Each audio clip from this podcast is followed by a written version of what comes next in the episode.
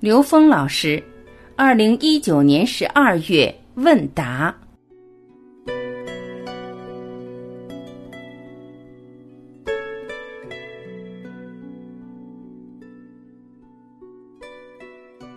问题一：宇宙最初的那一个念而发起的越来越凶猛的正弦波是从何而来？导致正弦波产生的能量，如果来自意念的话，三维空间的第一个能量的起源是什么？问题二：觉知问题以后，颠覆认知，是不是就能找到自己思维的问题，然后用正见去修正？做得对，这个功课就算顺利毕业了。《坛经》里说：“若见他人非，自非却是左。”内在含义是什么？刘峰老师回答：“这个问题问到了一个很深刻的部分，但是这个问题的发起，恰好也是因为我们对整个空间格局站在三维逻辑想这些问题的时候，自然发生的问题。首先。”宇宙根本就没有最初这一说，只有三维认知才有最初那一说，才有开始、有过去、有刚才、有一会儿。所以这个问题的起念就是在三维而言。但是我们站在三维的逻辑去解释它的时候，这就比较晦涩了。当你知道这个宇宙空间结构在时间是变量的第四维，我们三维的这些认知全部被超越了。所以就没有所谓发起，因为什么？它是如是如是，如来如去。这个当下已经就是这样，只是借用三维的逻辑去描述的时候，才有所谓的第一个波、第二个波、第三个波这样的描述概念。这概念其实只是找到一切存在它的核心的根源。这些存在在横向的能量叠加和纵向的能量投影关系，帮助我们去理解这个空间存在和它空实动变的规律。那么，这个规律，整个宇宙是一体的，而用什么来描述这个一体的宇宙呢？用现代人的思维逻辑里面，意识就是这个源泉。你说第一个意识从哪儿来的？这个问题就问回三维了。可以告诉大家，从四维来，它叫缘起，所以这时候到第四维已经不存在第一、第二了，它可以投影到所有的三维，而且还可以同时的投影到所有的三维。但我这么说也不过就是一种描述，帮助我们去理解超越三维、四维的一种模式。但如果你认为，那我们的四维到底是怎么去描述它的起始呢？我又回到一个悖论上，又回到起始这件事上了，因为第四维时间不是常量，不存在起始。换句话说，意识也是零维。你用零维去理解这些事情，有时候可能还会简单了，因为零维是一个质点，其小无内，所有的存在在这个其小无内的质点里面全部关联，所有的存在都源于这其小无内的质点。那么这一个质点在哪儿呢？零维既在一维里有，二维里有，三维里有，n 维 n 趋于无穷大里都有，所以零维无处不在。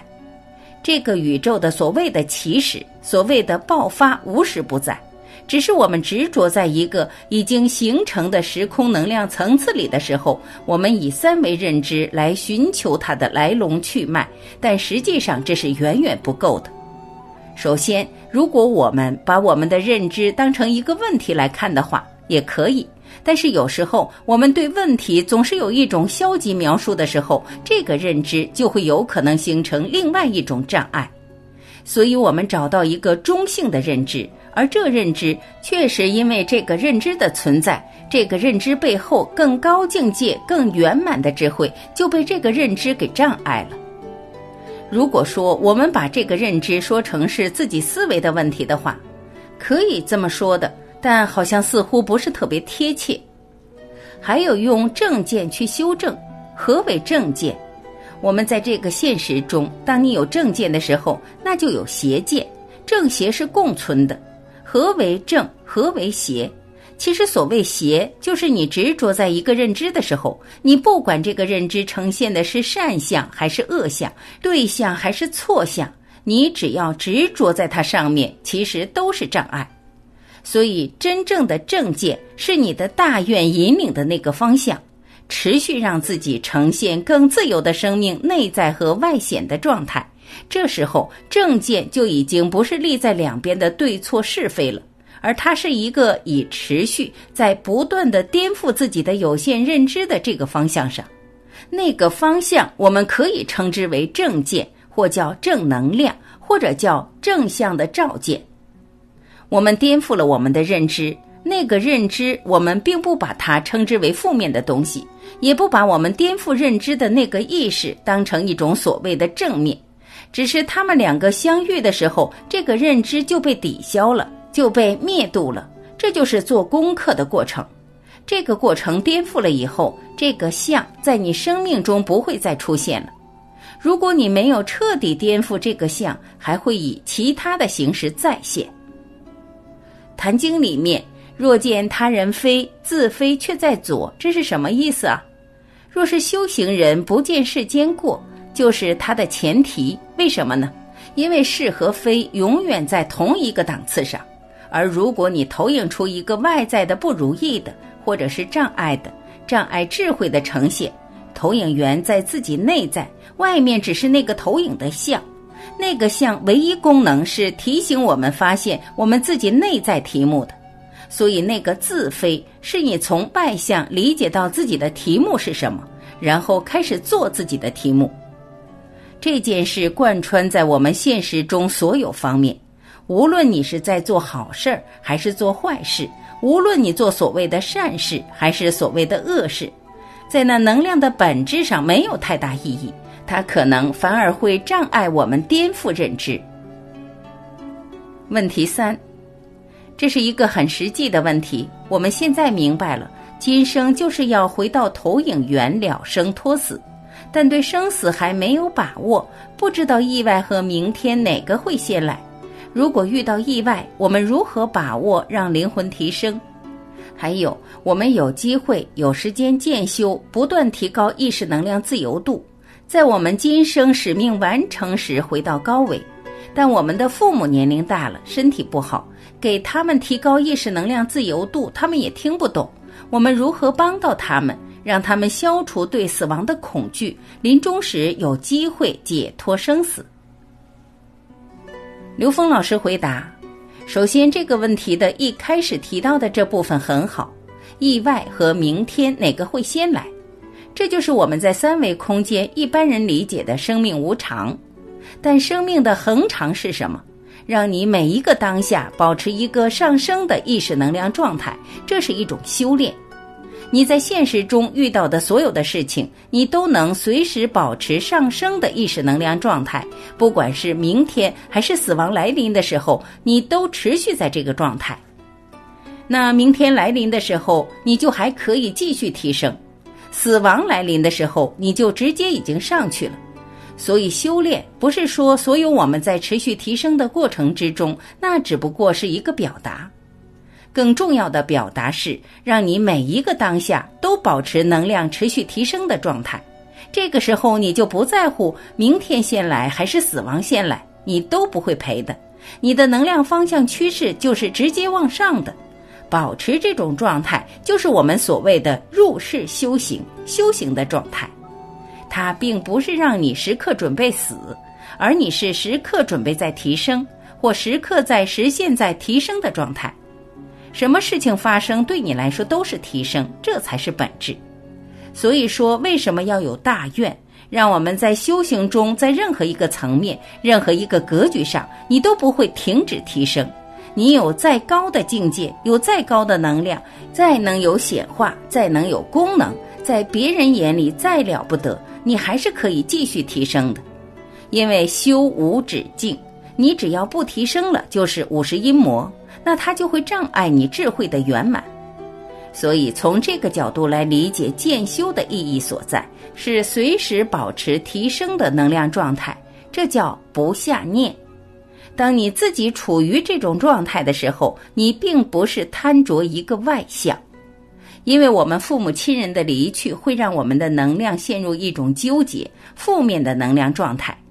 但是当你用正向的能量去引导他的时候，起码你在那个当下，你的能量是一个正向状态。你看到亲人的离去的时候，你也不会有这种负面的能量产生，你会祝福他，你相信他会到更好的地方去。其实，这对我们每一个人自己来讲，就是个持续保持正面的状态。至于对方那个对象，他能到哪个境界，是由你自己的信心决定的。所以，它也是一个相，让你自己随时保持一种积极的能量状态。超越生死这个课题，不是我们死的那一刻才面对的。当我们看到一个人生命结束的时候，就给我们机会去领悟生死。但一般跟你没关系的人，面对生死的时候，可能你无动于衷，觉得这些事和你没什么关系。但当你亲人离去的时候，如果你还不认为这件事跟你有关系的话，还不去领悟生死的话，那这个生死必须得让你面对的时候，你才有可能觉悟了。实际，我们亲人面对生死，我们看到父母，也许因为智慧没有开启，走到晚年，我们觉得他智慧通透的时间来不及了。这就告诉我们，我们自己千万不要到那个年龄还是这种状态。父母亲人也是在表法，用他们的这个相来唤醒我们。如果你到走的时候，你今天已经明白了这个道理，但你自己不去不断的让自己活在每一个当下提升的状态的时候，那么他们就会提醒，不断用他们的生命提醒我们，告诉你：你如果不好好修，不好好精进的话，你走之前就是我这个样子，别人想唤醒你也唤不醒你了。所以，这让我们产生我们内在精进的动力，那实际是一个相。那个相的意义，就是在唤醒我们对生死的觉悟，不执着于外相的结果，而让我们不断的在每个当下看到任何一个事情都转化为自己提升的动力。很多人自己还没明白了，就想去帮助别人，那你帮不到底，为什么呢？因为那道题其实是你自己的，根本不是对方的，你并不是在帮助对方在解决问题。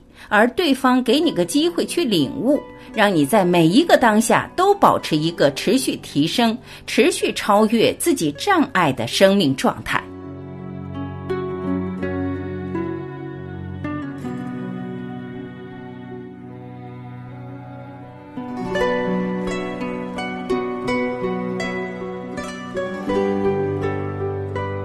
感谢聆听，我是晚琪，我们明天再会。